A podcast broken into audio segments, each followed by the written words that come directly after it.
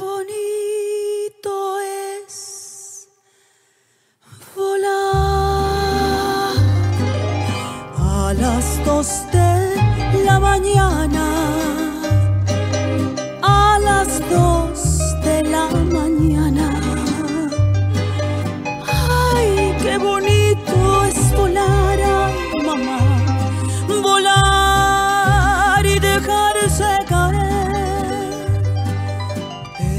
Brazos de una dama.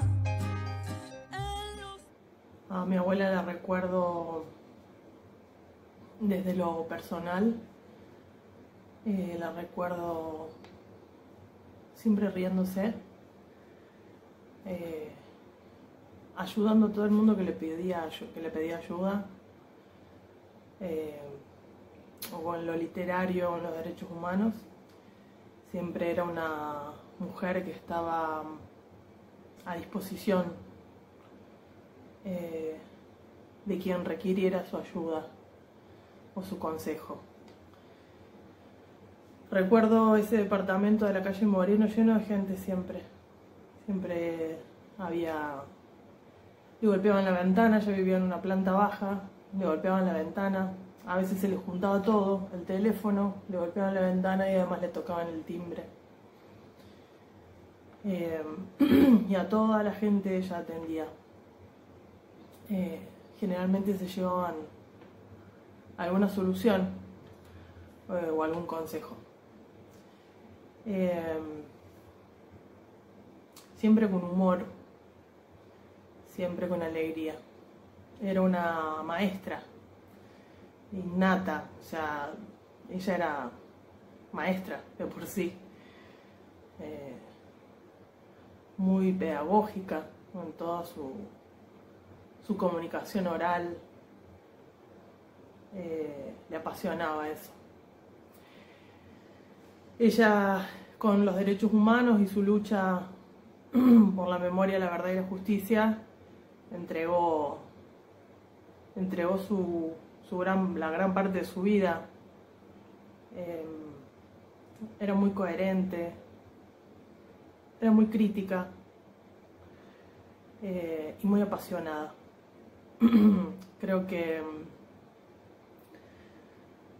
no sé si sucede, pero creo que mm, la ciudad a la cual ella entregó todo su trabajo, que es Río Cuarto, eh, debería recordarla con mucho amor, cómo llamaba a esta ciudad y a su gente.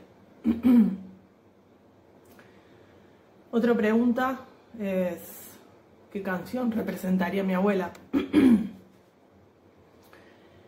Eh, había canciones que le gustaban mucho. Yo había una canción que, que cantaba que no era mía, es una canción popular mexicana que se llamaba La Bruja.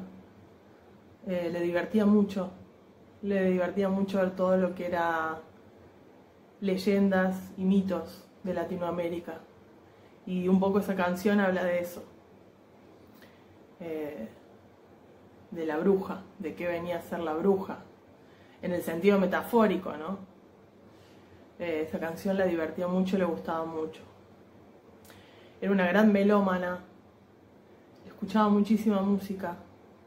Eh, yo aprendí, o al menos me, me llegó la música desde muy chica. Ella escuchaba a Gershwin, le gustaba mucho el jazz, le gustaba mucho Horacio Salgán, le gustaba mucho el tango. Y también le gustaba Mercedes Sosa. Eh, una persona que para mí fue la gran referente, cantante, y la escuchaba en casa. La quería imitar cuando era chica.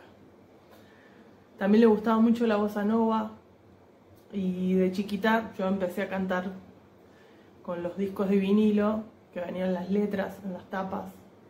Empecé a, a balbucear un portuñol que, me parecía muy fonético, muy, muy dulce para cantar bossa nova.